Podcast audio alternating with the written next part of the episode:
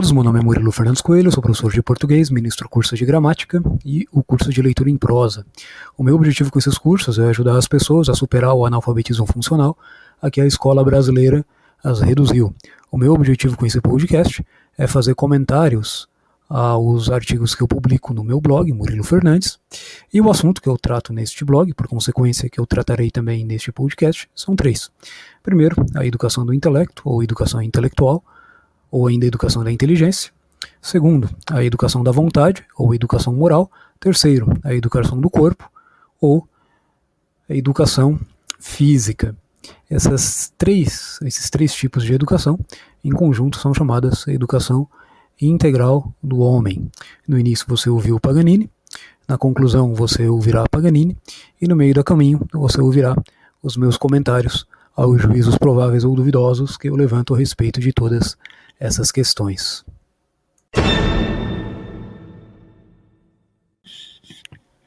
O texto que eu vou comentar hoje se chama Que falta a gramática faz para compreender a lógica. Claro, claro que antes de entrar na discussão propriamente dita, na leitura do meu texto, nos comentários, a gente tem que saber primeiro o que é a tal da gramática, o que é a tal de lógica e por que, que aquela tal de gramática faz falta para esta tal de lógica. A gente ouve muito por aí o pessoal falar em gramática, falar em lógica, sobretudo lógica, mas no entanto pouca gente sabe do que, que essas coisas se tratam realmente na lógica, em especial o pessoal gosta muito de falar a tal da falácia lógica, você está cometendo uma falácia, você está dando saltos lógicos, mas elas não sabem o que é um salto lógico, elas não sabem o que é uma falácia, elas não sabem o que é uma contradição, ou seja, elas não sabem o que elas estão falando. Então essas pessoas se colocam a se aventurar na lógica sem entender a gramática, e não se pode fazer esse tipo de coisa. Os antigos já entendiam isso muito bem, Santo Agostinho, quando ele começou a organizar é, o trivium de acordo com os moldes é, católicos, ele colocou a gramática em primeiro lugar e a lógica está lá no final, né, seguindo, portanto, a mesma ordem que já havia, que havia sendo aplicada ali desde Pitágoras, né, talvez até muito antes dele. Só que a gente tem que saber o que é uma coisa e o que é outra, né? Para não ficar usando essas palavras somente como rótulos né, sensíveis ou rótulos emotivos, que é do jeito que elas são usadas hoje. Bem, gramática, para pegar uma definição bem antiga do Dionísio da Trácio, o Dionísio Trácio, é o conhecimento empírico dos usos da língua que é dado pelos poetas. E agora já vejo né, se levantar contra esta definição, todos os modernos falando, mas e a gramática do povo, mas é a gramática das favelas, mas é a gramática disto ou daquilo. Esta gramática, ou este uso da linguagem no dia a dia, ele é um uso infinitamente inferior àquele uso que os poetas fazem. Os poetas, dentro de todas as possibilidades de atualização que uma linguagem pode ter, eles dão aquele uso ou fazem aquela atualização que é a melhor possível, ou o melhor que se conseguiu numa determinada língua. Dá um exemplo para que se entenda isso muito bem. É, todo mundo deve lembrar daquele caso que, salvo engano, ocorreu na Espanha, daquela velhinha que viu uma imagem muito antiga de Jesus Cristo que precisava ser, ser restaurada. O que, que a mulher fez? A mulher foi lá, né, sequestrou a, a imagem e ela mesma fez a, a sua restauração. Não precisa dizer que a coisa ficou uma porcaria é, completa. Bem, a velhinha tinha uma ótima intenção, mas o que faltava ela era a técnica, né? E aquela imagem teve que ser dada às pessoas que tinham tanto a intenção quanto a técnica, coisa que a velhinha só possuía 50%, né? Só a parte da intenção. O que, que isso tem a ver com o exemplo que eu dei? Bem, tem absolutamente tudo, porque dentro do conjunto das possibilidades de atualização da restauração daquela, daquela obra, a velhinha foi a que fez uma das piores atualizações possíveis, ou seja, dentro de todo o conjunto das possibilidades, é, reais de como aquela obra poderia ter sido restaurada, ela foi restaurada numa da, das piores possíveis. E com a língua acontece exatamente a mesma coisa. Né? É, salvo aí a, a, as mudanças necessárias, acontece algo que é, que é análogo. É, na nossa linguagem, nós temos então, portanto, um conjunto de possibilidades, uma, um conjunto de potências, pelas quais nós podemos atualizar a linguagem dessa ou daquela maneira, dizer esta ou aquelas palavras. É, os poetas da língua são aquelas pessoas que encontram os meios de conseguir expressar certas experiências humanas que até então não haviam sido expressas por ninguém. E isso vai muito além do que a linguagem das favelas, do rap, coisas desse tipo. Não que esse pessoal não consiga expressar alguma coisa um pouco mais profunda, eventualmente. Só que o tipo de, de de trabalho de linguagem que eles estão fazendo ali, é, muitas vezes é só uma mera repetição, não é uma adição às possibilidades de linguagem é, e às possibilidades de expressão de uma língua. Muitas vezes é até uma redução, até um, um retorno a, ao, ao, a maneiras mais primitivas de, de expressão. Se você quiser ver isso, basta aí você procurar é, um funk da Tati Quebra-Barraco, você vai saber, né? Vai ter uma, uma noção do que, que é, é uma possibilidade muito reduzida de expressão. Aí você compara a Tati Quebra-Barraco com o Sonete Camões, é, aí vai dar para começar a entender um pouquinho né, a diferença entre uma, entre uma coisa e outra. Então a gramática, para essa definição do Dionísio Traço, é este conhecimento empírico, então, portanto, de uso, né, é, o uso que os poetas estão dando. Então você estuda da, da máxima expressão, e você entendendo a máxima expressão, você vai conseguir compreender a mínima expressão. Para continuar aqui no meu exemplo, você pede para Tati Quebra-Barraco analisar Camões, ela não vai entender bulhufos, agora pede para Camões analisar Tati, Tati Quebra-Barraco. É, ele não só conseguiria encontrar todos os problemas do, do que ela está dizendo ali, como ainda poderia apontar as soluções, né? Então é aquilo, né? Quem pode mais pode menos, mas quem pode menos não pode mais. E a linguagem, quando ela é vista somente uma perspectiva dos seus mais, mais bruto ou mais direto, ou quando não é feita devido à hierarquia entre os usos da linguagem, se confunde esses dois parâmetros, né? E começa a se dizer que aquele que pode menos é como se pudesse mais, ou aquele que pode menos é como se fosse igual ao que pode mais. E é, é, em termos de de domínio da linguagem, né, que é evidentemente absurdo. Então, esta é a definição da gramática de Dionísio da Traça lá desde antigamente. Né? De lá para cá, a definição mudou um pouco. Para falar de uma definição mais moderna, tem a do, a do Napoleão Mendes de Almeida. Né? A gramática é o estudo metódico dos fatos da língua. Bem, essa gramática ela, ela corresponde também da Dionísio Traço, porque o Dionísio Traço está tratando um conhecimento na sua defini na definição do Dionísio Traço. A gramática é colocada como conhecimento empírico, então, portanto, esses são os fatos de uma língua. É, só que o Dionísio Traço ele restringe isso aos fatos da língua tal como está sendo usada pelos poetas. Ao passo que na definição de Napoleão Mendes, por, uh, por exemplo, não tem esta esta parte, mas a definição a definição do Napoleão, não obstante a sua ótima gramática, é definição que está pela metade, né? Porque a língua ela tem que ser estudada do, do melhor é, do melhor para o pior, por assim dizer. Não, o Napoleão acaba fazendo isso no final das contas, então a definição dele, da maneira como ela está expressa ali materialmente, não corresponde exatamente ao que ele acaba fazendo na, na, na gramática dele. Mas, seja como for, sem querer entrar em, em, todos esses detalhes, a gramática consiste nisto. E para conseguir entender um pouquinho melhor a coisa, convém lembrar também a definição da irmã Miriam Joseph. Né? A gramática é a arte de criar e combinar símbolos. Essa definição aí também se coaduna com as restantes, porque de fato o poeta ele tem que encontrar a linguagem.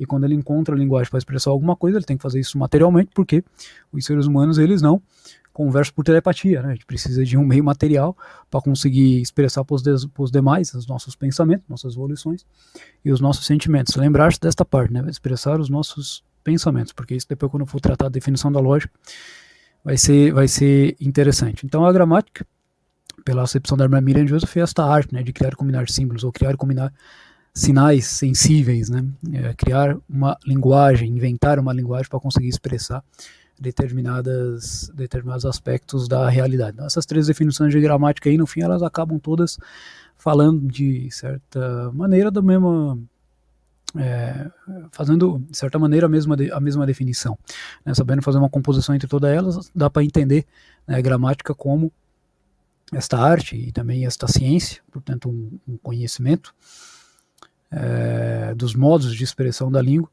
tomando como método aquilo que está sedimentado é, pela linguagem dos poetas. Né? E poeta aqui entendendo uma acepção um pouco mais ampla do que somente aquele que faz poema. Né? O poeta ele não só faz poemas, ele também trabalha com, com a prosa, né? Tanto a prosa quanto o poema são só meios né, de expressão que o poeta usa.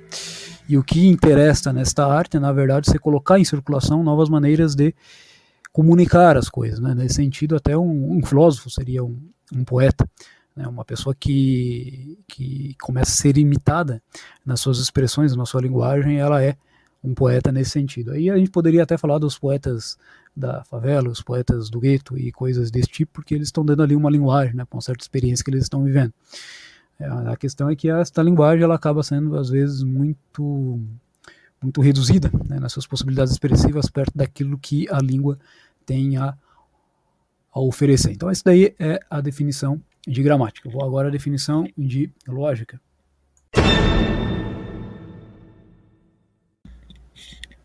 Sobre a definição de lógica, aquela definição, não vou dizer clássica, mas errada, né, que a, a lógica é a arte pensar.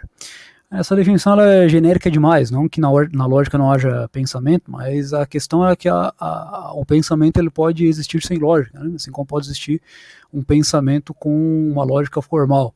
Quem chama atenção para isso é o Arvin Kopp, no seu livrinho de lógica.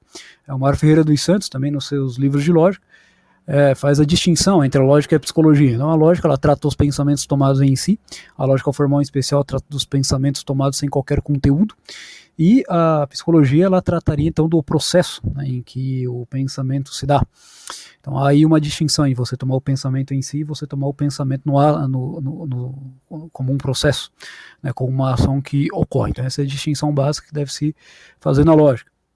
Agora, se quiser uma definição um pouco mais direta da lógica, tem aquela definição do, do Jacques Maritain, também do, do Don Jacques Nibal, que elas acabam uh, acabam sendo concordes. Né? Então a lógica ela é a, a, a ciência pela qual nós ordenamos os, os, atos da razão com ordem à verdade. Né?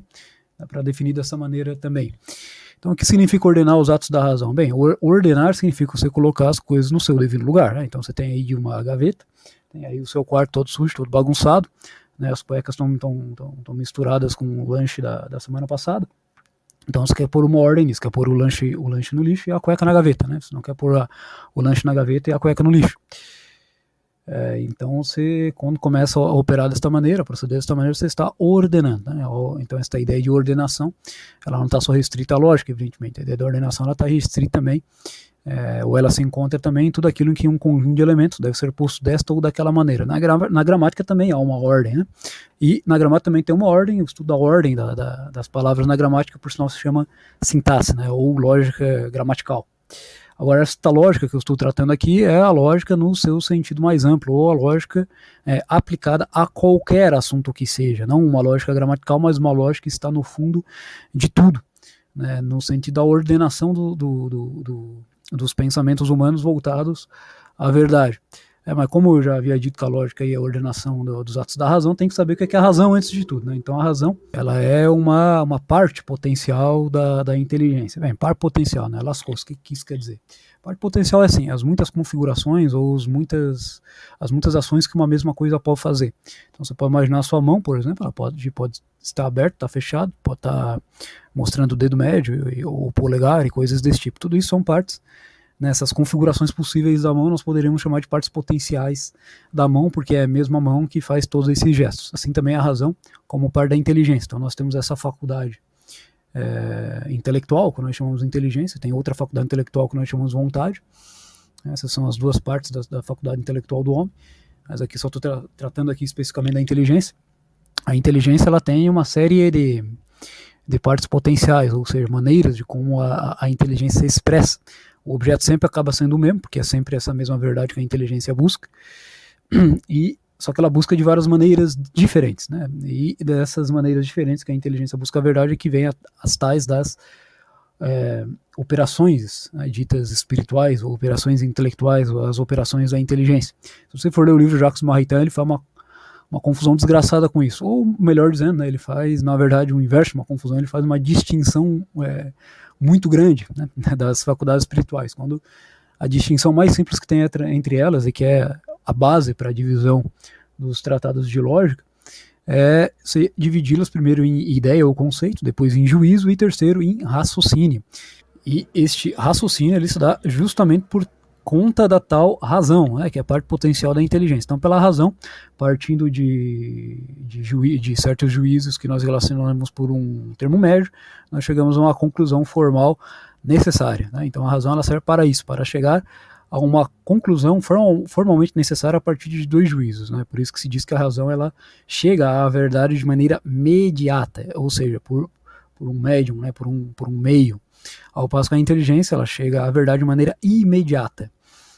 Resumindo tudo que foi dito até agora, né? não a lógica esta, esta arte, ou, ou esta ciência pela qual nós ordenamos os nossos atos racionais com vista à verdade. Muito bem. Entendido isso, tem que compreender as, as operações básicas da nossa inteligência. Né? Primeiro, a primeira operação é a ideia ou conceito, como eu já disse. Bem, ideia ou conceito, pode usar indiferentemente qualquer um desses nomes, para esta coisa que eu estou tratando aqui, ideia e conceito elas são, são é, intelectuais, são abstratas. Então, não é um tipo de coisa você pode separar em laboratório, né? Isso aqui é a ideia de justiça, isso aqui é a ideia de beleza, não tem como fazer isso. Né? As ideias elas têm uma semelhança intencional com as coisas às quais elas se referem. Que isso quer dizer? Isso quer dizer o seguinte, que você está olhando uma maçã, você não pode depender dali a ideia de elefante. Você está olhando o elefante, não depende dali a ideia de maçã. De modo que a ideia ela é um sinal dito natural, ou seja, ela é necessária. Né? Cada coisa que existe há uma ideia correspondente a ela, que nem você tirar uma foto, né? E se você tirou a foto de Joãozinho, é foto de Joãozinho que você terá, não é foto do Paulinho. Se você tirou a foto do Paulinho, então é foto do Paulinho que você terá, não é foto de Joãozinho. Então a ideia é uma espécie de fotografia intelectual, né? para usar aqui uma figura mais, mais, fácil de entender. Então essa, essa fotografia intelectual, ela atualiza a nossa inteligência a respeito de um aspecto abstrato das coisas existentes no mundo. Né? Isso tudo significa. Significa que a ideia ela não pode deixar de ser o que é, Bom, existe uma obviedade, nada pode deixar de ser o que é. Bem, não está de sentido, pode, né, no sentido acidental. Mas o que eu quero dizer aqui da ideia é que se você viu o elefante, então a ideia do elefante é que você vai ter a respeito deste bicho, não outra coisa. Isso é importante para entender depois a presepada que se faz na nesse pessoal metido a lógica e não sabe nada de gramática. Não há só a ideia, né? há também o juízo. O que é o juízo? O juízo é uma relação entre ideias. Então você junta uma ideia com outra ideia e você tem um juízo. Por exemplo, né? Falcão é corno. Se eu digo Falcão é corno, então estou relacionando uma, a ideia Falcão com a ideia de corno e aí eu formo é, o juízo. Isso que eu estou dizendo aqui precisamente é uma proposição. Né? Tem uma diferença entre juízo e proposição. A proposição ela é a expressão verbal do juízo. Assim como o termo é a, a expressão é, verbal do conceito ou da ideia. Né? Essa expressão verbal ela pode ser depois representada por meio da escrita ou por meio de gestos, né, se a pessoa não, não, não ouve e, e por aí vai. O que deve ser entendido é que no juízo ele não é arbitrar, tá? não é somente um ato de adição e divisão quando tem um juízo negativo, como o Falcão não é cor. É, ou, usando o exemplo ali do texto que eu vou ler depois, né? Lula é ladrão. Né? Juízo afirmativo, juízo negativo, Lula não é ladrão. Né? Ah, eu faço uma divisão, eu faço uma composição, mas o juízo não é ele não é arbitrário. Né? Eu posso aqui fazer a composição entre, entre ideias que na realidade não estão relacionadas, mas se eu faço isso, então daí eu ajo de uma maneira que é puramente subjetiva. É, eu não estou agindo da, da maneira subjetiva correta, que é partir da realidade objetiva e se deixar determinar por essa realidade objetiva em termos de juízos. Tá? O bom juízo, ou o juízo corresponde à realidade, ou o juízo que nós dizemos verdadeiro, é aquele juízo que é determinado. Né? Pela realidade em nós. Mas quando nós, com o juízo operando de maneira subjetiva pura, né, não dessa maneira subjetiva que tem por base a realidade, nós podemos começar a atribuir é, predicados aos sujeitos que de fato não existem lá, né? Como, ou, ou, separar ideias que na verdade estão juntas, né? Como podemos dizer que Lula não é ladrão, né? Como os juízes do Supremo aí fizeram. É um juízo completamente é, descolado com a realidade, descolado com os testemunhos, todos eles que, é, que foram dados a respeito desse caso. Tá? E a, o raciocínio, por sua vez, é a união ou separação de ideias com base em uma terceira ideia com as quais essas ideias separadas ou é, unidas são comparados. Tá? Então, em todo raciocínio você tem pelo menos três ideias. Então, você compara a primeira ideia com essa terceira ideia, é, ela convém ou não convém. Aí você compara a segunda ideia com essa terceira ideia, ela convém ou não convém. Bem, se ambas convêm a terceira, então aí você diz que a primeira e a segunda convém, é, convém entre si. Né? Se não convém, e você diz que elas não convêm entre si. Né? Isso tem um raciocínio afirmativo um raciocínio negativo. O raciocínio sempre vai ter que partir de dois juízos para daí chegar num terceiro. Tá? Então, isso aí é a ideia, isso é o, o, o juízo, isso aí é o, é o raciocínio, que são as operações básicas da inteligência humana. E a inteligência humana ela aprende imediatamente as ideias e os juízos, né? e depois, imediatamente, ela apreende os raciocínios, de modo que o nosso acesso à verdade ele se dá primordialmente pela inteligência em si mesma e secundariamente pelo raciocínio. Mas como a maioria das coisas que o ser humano conhece ou tem a conhecer se dá pelo raciocínio, se diz que o ser humano é o animal racional, né? em vez de dizer que o ser humano é o animal inteligente, ele é mais racional do que inteligente no sentido de que obtém boa parte ou a maioria das suas verdades por meio do raciocínio. Né?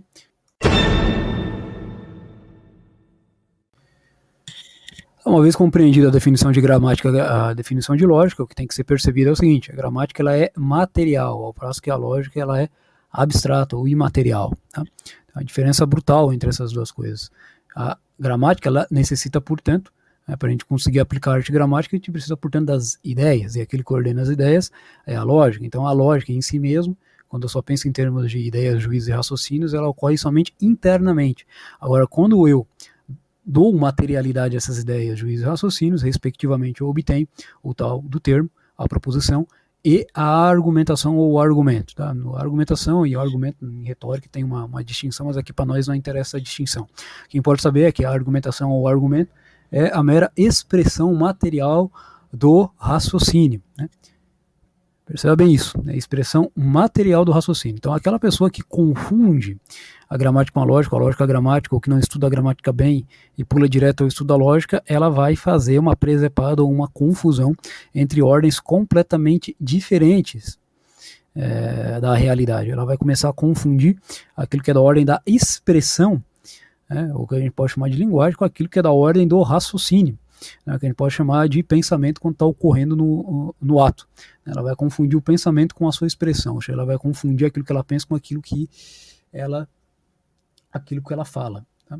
Entendido isto, agora dá para passar ao texto que eu divulguei aí nas minhas redes sociais, etc e tal. Tá? Esse textinho se chama que falta a gramática faz para compreender a lógica. Uma pergunta. Eu vou ir lendo o texto, na medida que eu achar que eu tenho que fazer algum comentário, aí eu o farei. É, começa assim: ser alfabetizado letrado é saber gramática, não abstrata, mas concretamente, o que implica em ser capaz de realizar a operação elementar da paráfrase, a qual consiste em expressar a mesma intenção ou forma discursiva, ideia, juízo ou raciocínio, com matéria ou vocábulos diversos e equivalentes. Menos que isso, para ficar em um dos males, é reduzir-se a não compreender argumentações silogísticas por considerar que os termos alteram-se em razão das mudanças dos vocábulos. O exemplo ajudará a entender. Para quem prestou bastante atenção no que eu disse, já fica bem evidente a confusão que se dá e ir direto para a lógica sem saber a gramática. Né? Quando eu falo aqui da forma discursiva, eu estou falando exatamente das ideias, juízos e raciocínios, ou seja, aquilo que acontece de uma maneira intencional pelas faculdades intelectuais, pela nossa faculdade intelectual, em especial a inteligência e a razão. Tá? Tudo isso é como assim interno. Tá? Isso daí não se vê, é aquilo que a gente pensa, aquilo que a gente raciocina. É, é o conjunto de ideias intencionais, é aquela fotografia a qual eu me referi, que nós relacionamos para daí conseguir se referir a alguma coisa da realidade, ou seja, a intenção qual qual nós usamos a matéria, né? e, é, que no caso da linguagem nós chamamos de vocábulos. Né?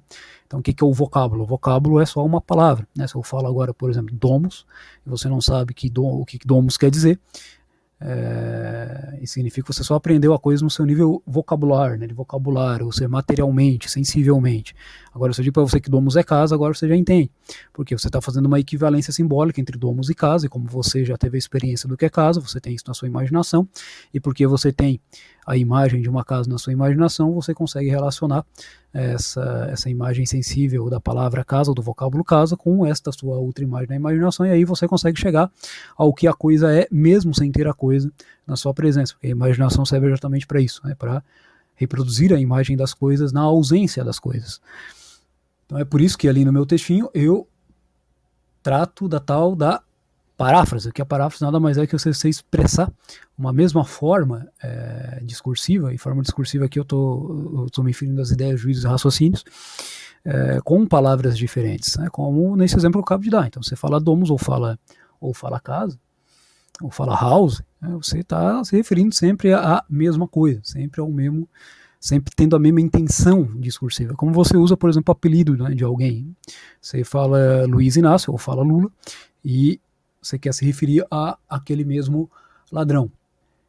E a pessoa que não consegue fazer essas equivalências, ou seja, aquela pessoa que ela só pensa em termos de vocábulo ou em termos materiais, ela está extremamente prejudicada nesta operação. Ela começa a ordenar ou a formar a inteligência os pensamentos dela a partir das palavras, não o inverso. Então, em vez de dizer o que ela está pensando, ela começa a pensar aquilo que ela está dizendo. É, isso daí lembra um pouco da, daquele estado, estado histérico né, que o, o Andrew Lobachevsky escreve, descreve no livro dele. Né, a pessoa ela não é mais capaz de, de ordenar, ordenar os pensamentos em si, né, com ela mesma e observando a, a partir da realidade. Né? Ela começa a ser ordenada nos seus pensamentos a partir das palavras, ou seja, a operação ela se torna, em vez de interna externa, né, esse vetor interno externo, ela começa a se tornar externo interno. Né? Esse vetor externo interno ele tem que ocorrer no momento da apreensão da ideia e do, ju e, e do juízo, né? mas não depois quando você vai expressar. Quando você vai expressar, você tem que partir da, da, da, ordenação, da sua ordenação interna. Se você deixa a sua ordenação interna ser moldada pelas palavras dos demais, sem pesar essas palavras com a realidade, você começa a entrar nesse quadro patológico histérico, né? que, é, que é endêmico hoje no Brasil, inclusive entre, entre autoridades aí de, de da alta hierarquia estatal. Agora, continuando o texto, considere este argumento, né, eu digo ali no texto. Quem usa o Estado como se fosse coisa privada é bandido. Ora, o Lula, durante os seus governos, só o que fez foi comprar parlamentares e ajudar seus aliados, inclusive ditaduras estrangeiras, com dinheiro público. Portanto, esse nove dedos não é outra coisa senão pilantra. Bem, isso daí é, é, é aquilo que nós chamamos de silogismo. Né? O que é o silogismo? O silogismo é só a expressão verbal de um raciocínio é, dedutivo. Então, raciocínio dedutivo você vai partir de uma premissa universal geral para vai relacionar ela com uma coisa particular e daí você vai tirar uma conclusão particular. Então, aqui o que eu tenho na, na minha geral é que quem usa o Estado para os seus próprios benefícios né, é, é um bandido. E ali, com a minha particular, eu coloco Lula dentro desta, desta, desta geral e a partir disso, por necessidade formal lógica, eu chego à conclusão de que ele é um, ele é um bandido. Agora, isso daí é a análise simples né, deste silogismo. Agora, um gramaticalista lógico, ou seja, o sujeito que confunde a gramática com a lógica, não sabe separar a, as duas coisas, inclusive em livros modernos de lógica você vai encontrar todo um blá blá blá inicial. O livro começa assim, é um blá blá blá sobre linguagem. Né?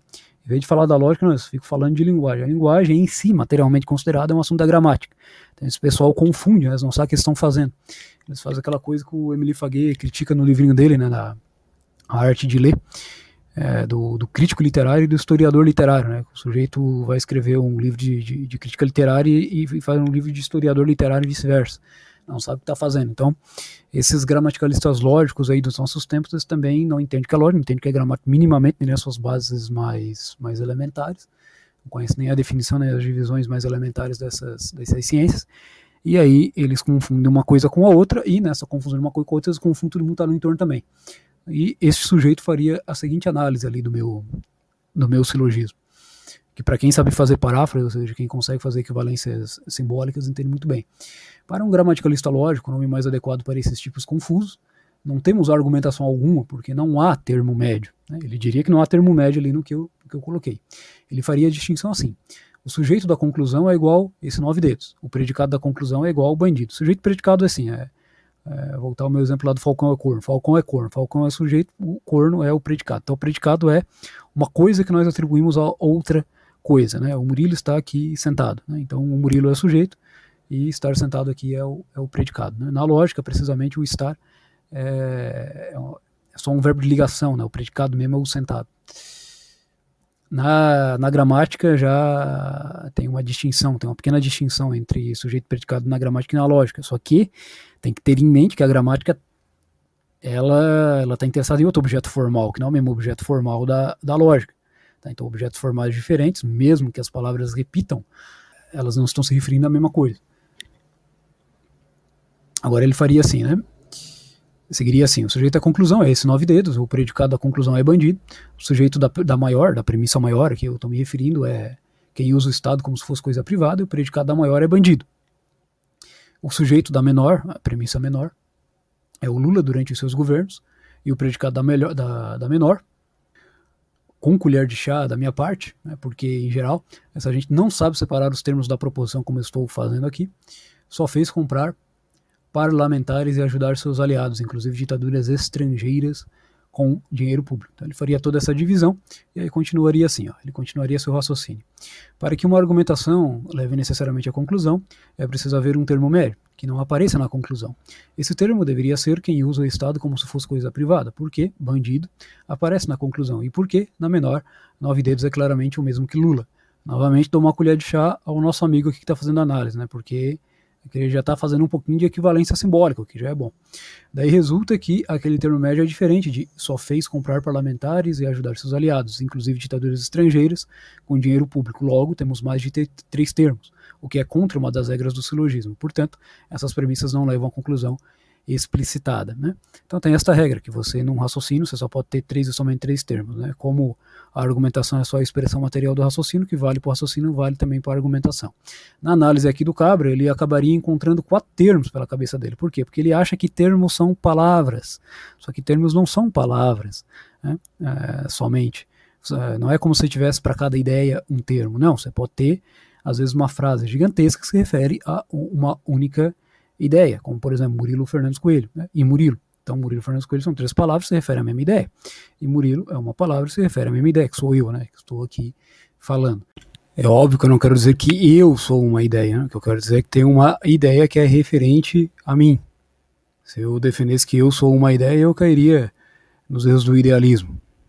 Se você confunde a lógica com a gramática, o que você fará? Você fará esse tipo de raciocínio aqui que eu acabei de ler, esse tipo de crítica ou de apreciação que eu acabei de ler. Você vai confundir os termos com as ideias. Nesta confusão dos termos com, essas, com as ideias, você vai fazer aplicações errôneas das regras básicas do silogismo. E aí eu sigo o texto. E assim, tomando as duas xícaras do chá que lhe dei, o gramaticalista lógico, após um único sorvo retumbante, proclamar-me-ia a maior besta quadrada da história desde Kant Apo de Mário Ferreira, né? citado por Mário Ferreira. Mário Ferreira ele tem um livrinho que eu vou comentar brevemente no final desse podcast, né, que ele chama de Misérias da Logística. E lá ele mostra que o Kant é, não era tão lógico quanto pensam, ele cometia vários erros formais elementares que ele não poderia ter, que ele não poderia cometer naquele, naquele tipo de texto né, que ele estava se propondo a fazer. Continuando, o problema fundamental do gramaticalista lógico é que ele só consegue raciocinar quando a argumentação aparece dentro de moldes materiais restritos. Então, lembrando a definição de lógica, a definição de gramática, perdão. Então, lembrando a definição de gramática, ela vai tratar é, da, da, da, linguagem usada empiricamente, ou seja, se eu estou partindo de uma coisa que é usada empiricamente, que é usada no dia a dia, isso é Dionísio da Traça, tá? Isso daí é muitos anos antes de Cristo. Se eu estou partindo disso, evidentemente eu vou ter que fazer uso dos meus sentidos externos, né? da, da, da, minha audição para ouvir o que a pessoa está falando, da minha visão para conseguir ler o que ela está o que ela está escrevendo, ou seja, uma coisa material. Eu vou ter que partir disso inicialmente, mas eu não posso ficar só nisso. Esse é o ponto de partida, não é o ponto de chegada. Parafraseando a argumentação acima, continuando a leitura, parafraseando a argumentação acima de um modo que esses tipos entenderiam, teríamos: todo homem que usa o Estado para enriquecimento próprio de amigos é bandido. Ora, Lula é um homem que usou o Estado para enriquecimento próprio de amigos. Lula, Lula é bandido. Agora o que, que eu fiz? Eu peguei aquele mesmo silogismo que eu havia apresentado no início e fiz uma equivalência simbólica. Não é simbólica que eu estou usando só no sentido, no mesmo sentido de sinal, é, de sinal sensível ou de palavra. Tá? O símbolo tem uma, uma, uma, significação, pode ter uma significação além desta, mas aqui nesse, nesse meio discurso não faz diferença esta, essa distinção, tá? É, é indiferente. Então, eu vou fazer a leitura do meu primeiro silogismo e depois deste, deste segundo, para que se tenha uma apreensão aqui em paralelo. Então, meu primeiro silogismo era assim: quem usa o Estado como se fosse coisa privada é bandido. Ora, né, ah, para explicar aqui esse ora, né, o ora ele introduz a premissa menor, né? Quem usa o Estado como se fosse coisa privada é bandido. Ora, o Lula, durante os seus governos, só o que fez foi comprar parlamentares e ajudar seus aliados, inclusive ditaduras estrangeiras, com dinheiro público. Portanto, esse, esse nove dedos não é outra coisa senão pilantra. Né? O portanto aqui introduz a conclusão. Agora, lendo da maneira canônica, seria assim: todo homem que usa o Estado para enriquecimento próprio e de amigos é bandido. Ora, Lula é um homem que usou o Estado para enriquecimento próprio e de amigos. Logo, Lula é bandido. Tá? Então, essas duas, esses dois silogismos representam exatamente a mes o mesmo raciocínio, porque a ideia do silogismo é somente representar um raciocínio. E lembrando de novo, batendo na tecla sendo chato, o raciocínio só está na inteligência humana, tá? por meio de uma das suas expressões potenciais, que é a razão, que nos leva à verdade imediata, ou seja, por meio de algo, né? por um intermediário. Essa expressão que eu estou fazendo aqui se chama silogismo, ou seja, materialmente. Você pode também usar a indução, né? Você pode ter tanto um raciocínio indutivo quanto uma expressão indutiva. Dá na, dá na mesma. Mas aqui eu estou falando do, do silogismo propriamente. Seja como for, a expressão do raciocínio, não importa se indutivo ou dedutivo, ela é sempre, sempre material. Né? O nome já está em si, está em expressão. E quando eu faço a expressão desse tipo de raciocínio que eu estou que eu pensando aqui, é, é, eu tenho que usar o silogismo. E o que importa não é o silogismo em si, o que importa é o que o silogismo está apontando. A pessoa que não consegue distinguir a lógica da gramática, ela não entende isso, ela quer entender a lógica pela gramática, ou entender a gramática pela lógica, é, e acaba não entendendo nenhum nem outro porque faz confusão. Então tem que distinguir esses dois planos de entendimento das coisas, um material e o outro imaterial. Este material é difícil para os materialistas né, modernos entender isso. Só que este é o fato. Até o mais tacanha materialista ele precisa partir de ideias não, de ideias, portanto coisas não materiais para conseguir explicar o seu materialismo. Né? Continuando a leitura do texto, nessa forma canônica, essa última aí que eu dei, o gramaticalista lógico diria, agora sim, isso é lógico. Ele ficaria feliz, por quê? Porque ele só consegue olhar para expressão material do raciocínio. Então, ele olhando ali a expressão material do raciocínio dentro dos esqueminhas que ele ficou né, horas e horas tentando reter na sua memória sensível, que é o pior jeito você memorizar alguma coisa. Agora que ele encontrou essa equivalência total, aí ele fica feliz. Só que ocorre, continuando o texto, que isso não é ser lógico, é ser mero reprodutor de imagens sensíveis arraigadas na imaginação. Explico. Na hora do chá, nosso amigo gramaticalista lógico faria toda aquela análise e outras mais, não a partir da forma do raciocínio sob a argumentação, né, quer dizer, embaixo da argumentação, mas a partir da sua semelhança sensível, imagética, a uma espécie de foto mental de uma argumentação silogística padrão, em que o termo médio é exatamente igual em ambas as premissas. Esta foto aqui que eu estou tratando é aquela mesma foto da figura que eu dei no início, né? Para ele é uma foto mesmo, né? materialmente considerada. É como uma pessoa que não entende, que tanto faz falar aceleração ou velocidade numa situação diversa da resolução de um problema de mecânica física. Acredite, esses tipos existem em peso.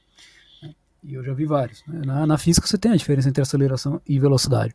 Mas nos usos do dia a dia, que diferença isso faz? Na maior parte do tempo, nenhuma.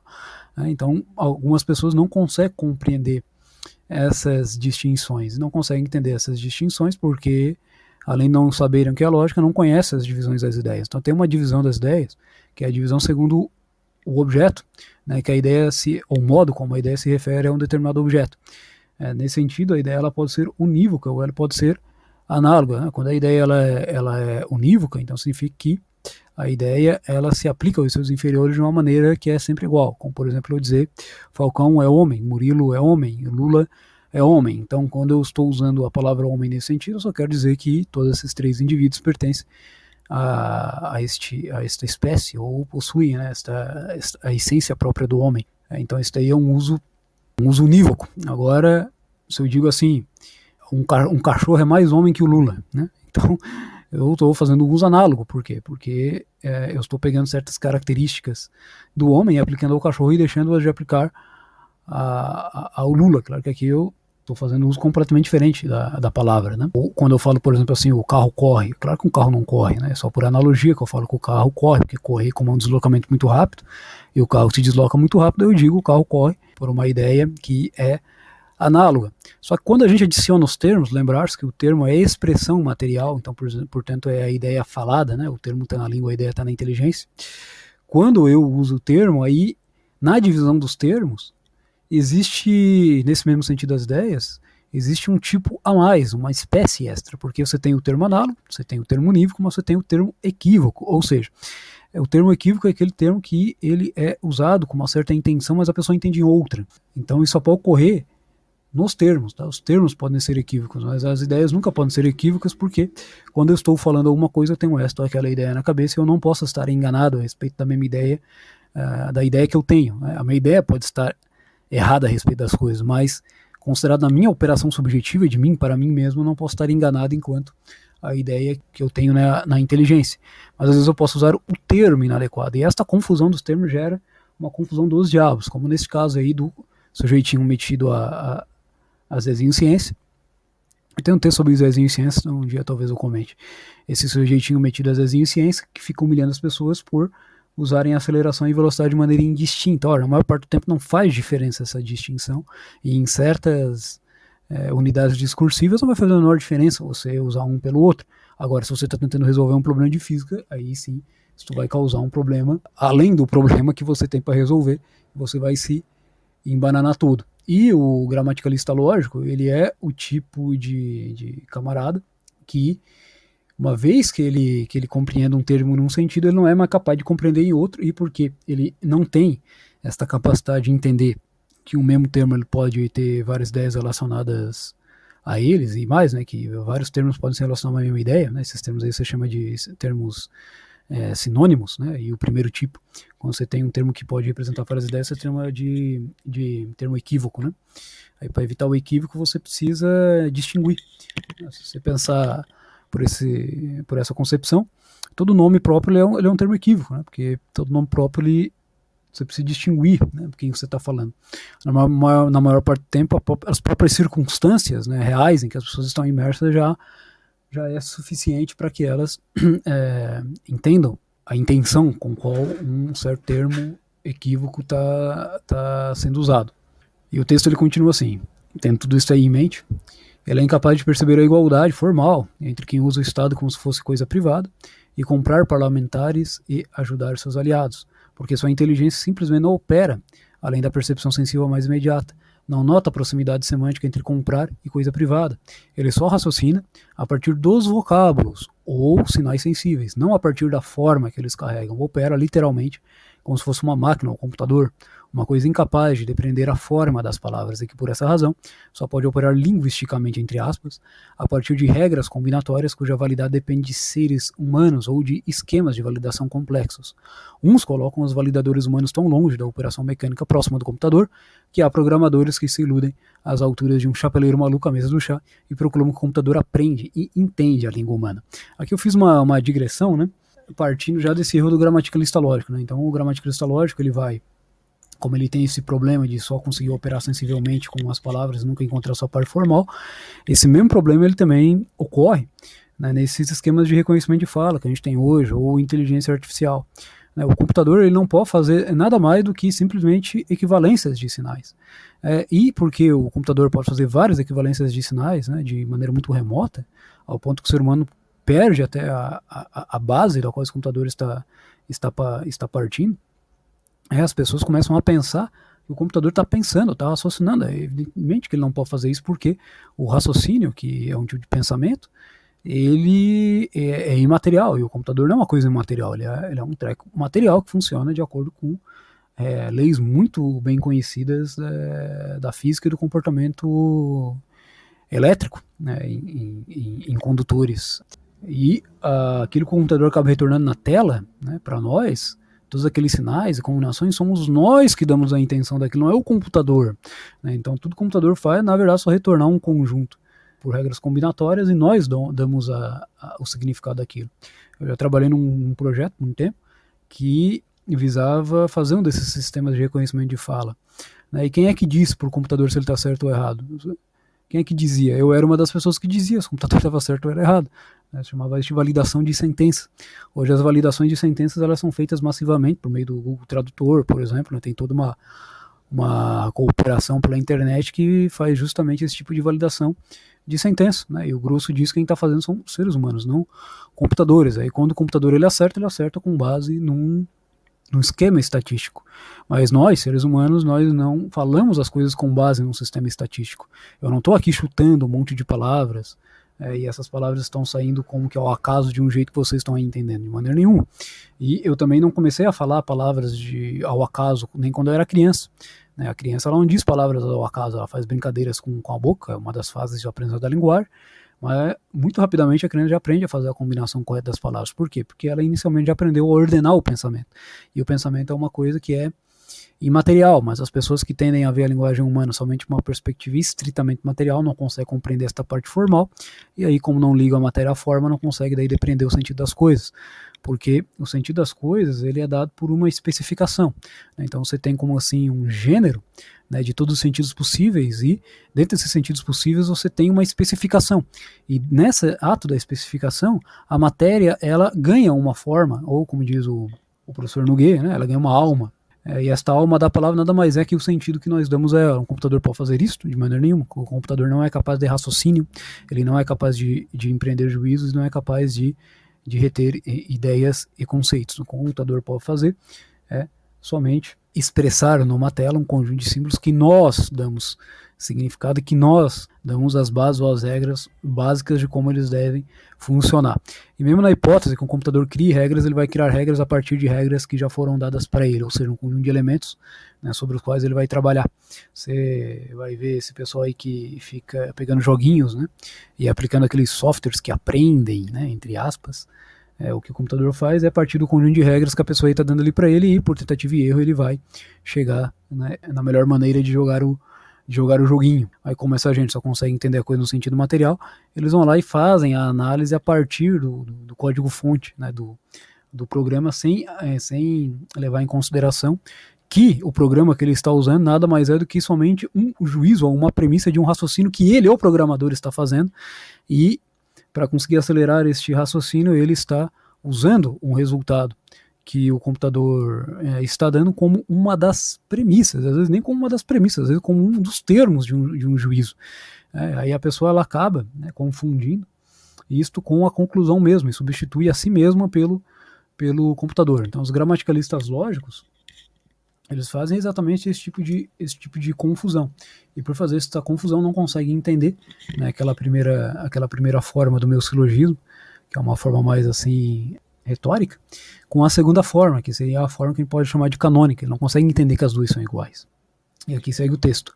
O alfabetizado irá perceber pela conclusão a equivalência simbólica desses termos, não só pela, pelo princípio hermenêutico, de que temos que sempre buscar o sentido das palavras que deem coerência ao texto, mas também em função do preceito oitavo mandamento, que ordena sempre dar o melhor sentido possível e aplicável conforme, conforme a circunstância às palavras alheias. Então aqui, é, nesse penúltimo parágrafo do meu texto, eu trato a hermenêutica brevemente. A hermenêutica nada mais é que as regras que fazem com que nós, ou de procedimentos, né, que a gente tem que seguir para conseguir interpretar um texto. A primeira parte da hermenêutica é o elemento gramatical, né, que é basicamente ser alfabetizado na, na língua que se está lendo como os termos eles são multifacetados ou polissêmicos, né, como se diz modernamente, como eles têm esta polissemia, a gente tem que encontrar qual o sentido que a pessoa está dando, né? E esse sentido aí ele tem que levar em consideração o contexto das outras palavras no entorno, o próprio contexto de uso da, na, daquele discurso. E se a gente está tratando de um filósofo, por exemplo, isso isto pede que se entenda minimamente o pensamento, o, o raciocínio deste filósofo, para entender né, qual é o peso é, relativo das palavras que ele está usando. Isso daí o pessoal não faz, né? É, primeiro porque ninguém ensinou, segundo porque ninguém ensinou se tornaram analfabetos funcionais, né? Então, na verdade, pela mesma fonte. O analfabeto funcional, tipicamente, ele vai dar o pior sentido possível para as palavras, ele não vai dar o sentido mais, mais comum. E às vezes, quando você está tendo um debate com uma pessoa que não está pensando no mesmo, assim, na mesma finalidade discursiva que você, também dá uma confusão gigantesca. Né? Eu lembro há pouco tempo eu tive um debate, que eu estava levando esse debate a um nível dialético, a pessoa estava levando a um nível retórico. Isso é muito óbvio, a pessoa dizia, ah, você não vai me convencer com isso. Mas eu não estou tentando te convencer. Né? No nível, uh, um debate levado por, por, um, por, uma clave dialética, você não quer convencer, você quer pesar as várias opiniões a respeito de um assunto dado e a partir daí você depreender uma conclusão provável, uma conclusão certa. É, a retórica ela tem outra finalidade. Então a pessoa não entendeu isso daí, então ambos estavam debatendo os enclaves diferentes e evidentemente que a coisa não chegou uh, não chegou em algum lugar, mas não chegou ao lugar que deveria, né? E o que acontece muitas vezes é que as pessoas não têm nenhum tipo de, de domínio ou nenhuma noção mínima de hermenêutica que uma boa alfabetização daria, e aí elas não dão o sentido mais próprio das palavras, aí depois tentam procurar os sentidos controvertidos. E aí depois, quando elas é, não, mesmo fazendo essas operações, o texto ainda ele fica um pouco um, é, um pouco arcano, um pouco difícil de compreender. É, você tem que, fazer uma, tem que fazer uma composição entre os termos próprios e os termos impróprios para aí você conseguir depreender o sentido daquilo que a pessoa está dizendo. Isso também pede é, uma, uma certa honestidade intelectual. Por isso o oitavo mandamento. O oitavo mandamento ele, ele diz não prestar falso testemunho, mas sobre falso testemunho tem várias coisas ali que estão é, que estão envolvidas. Né? Você não pode praticar a detração, a contumélia, é, a murmuração, é, você não pode dizer é, as mentiras, nem a, é, nem a mentira jocosa, nem a mentira oficiosa, aí tem a mentira danosa também. E, entre outras coisas, no mandamento, tem a parte que você não pode fazer e tem a parte que você deve fazer, né? Que se diz parte positiva do mandamento. Uma coisa que você tem que fazer no oitavo é é dar o melhor sentido possível às ações e palavras das pessoas, né? E quando eu digo possível, né, é dentro da realidade, evidentemente. A pessoa às vezes está querendo dizer exatamente aquilo que ela que ela está apontando para você, mas muitas vezes o que ocorre é que o que as pessoas estão querendo dizer sequer é um juiz, sequer é um pensamento. Então você não tem o que discutir com ela em termos em termos lógicos, até porque é, ela só está ali fazendo expressar é, um, um, uma paixão dela, ou seja, está usando a linguagem num sentido que é basicamente animal. Um animal ele, ele só é capaz de se comunicar conosco nesta base, nesta clave, né, de expressão de paixões. Eles não têm pensamentos, eles não têm volições. Alguém pode dizer, ah, mas o meu cachorro ele vem pedir para sair. Bem, ele está expressando um desejo, desejo é uma paixão. Eu vou, tem um texto meu que eu trato dessas, dessas diferenças, talvez eu comente aqui. Né? Então, o próprio ato de conseguir expressar um desejo por uma linguagem, mesmo que, que meio arcaica como a de um animal, né? isso é uma, isso é uma operação que não demanda um pensamento. E quando a gente vê alguém, por exemplo, chamando o outro de fascista, nazista e coisas desse tipo, é exatamente neste nível que a pessoa está usando a linguagem. É, não adianta você tentar se defender logicamente disso, porque a pessoa ela ela não está usando a linguagem para expressar um juízo, ela está usando a linguagem ali no sentido de interjeição. Então, a gente aprende na escola, às vezes, nas aulas de gramática, que a interjeição é ai, ai, uau, uau e coisas desse tipo. Não, a interjeição não é, não é só isto. A interjeição é uma palavra que você usa para expressar uma paixão, um sentimento. Né? São, são palavras que você está usando não para expressar juízo e volição. Não são coisas intelectuais, portanto, que aquelas palavras estão carregando. Elas carregam uma coisa que é meramente, meramente passional Aí quando a pessoa vai lá e chama outra de, de nazista, fascista, ou seja o que for, ela só está se expressando neste nível. Né? É basicamente o nível em que ocorre o debate público brasileiro. Né? As pessoas ficam somente latindo umas para as outras, mas como elas estão articulando as palavras, pensa-se que tem algum raciocínio ali atrás, mas não tem. Agora, para ir para a parte final aqui, eu digo o seguinte: já o nosso amigo gramatical lógico, ele continuará insistindo em formas canônicas que nunca ocorrem na linguagem em uso, irá seguir a alimentar o circuito de cursos de lógica que fazem o possível para torná-la o mais distante possível da realidade imediata por reduzi-la a um conjunto de regras cuja universalidade incontornável nunca fica evidente porque seus professores confundem-na com a gramática por serem eles mesmos iletrados ao ponto da incapacidade de parafrasear proposições. Né? Então eu termino esse texto aqui com o resultado, com o que ocorre. Né? Você tem aí vários cursinhos de lógica surgindo hoje em dia.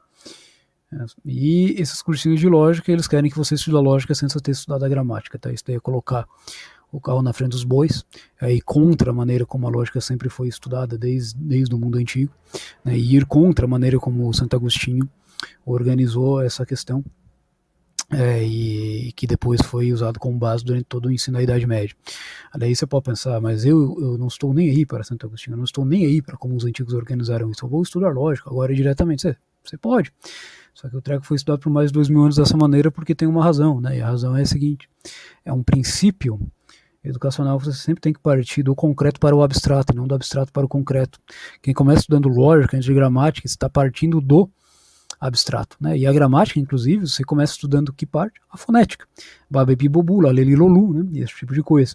Isso daí é fonética, é a parte material, é a parte mais básica. Né? É assim que a criancinha aprende o, o, o idioma.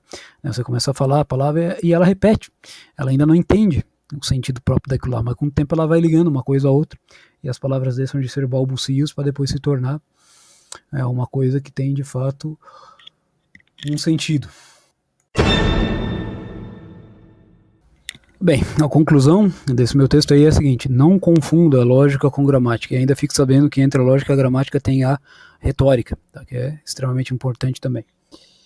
Sobre a retórica, tem o livrinho do Cipriano Soares, né, do padre Cipriano Soares, que foi lançado há pouco tempo pelo Instituto, pelo Instituto São Vitor. Tá? Então não confunda essas duas coisas, não confunda gramática com lógica, não ache que a lógica tem primazia sobre a gramática ou que a gramática tem primazia sobre a lógica. A primazia da gramática sobre a lógica está na ordem do aprendizado, mas ambas devem ser aprendidas e junto com elas também a retórica. Então, portanto, quando você vê aí um tipo de alguém argumentando dessa ou daquela maneira, pense, né? Se primeiro essa conclusão lhe parece absurda, pense se o absurdo não está na sua inteligência que não está conseguindo ver equivalências é, simbólicas entre as proposições que a pessoa está usando.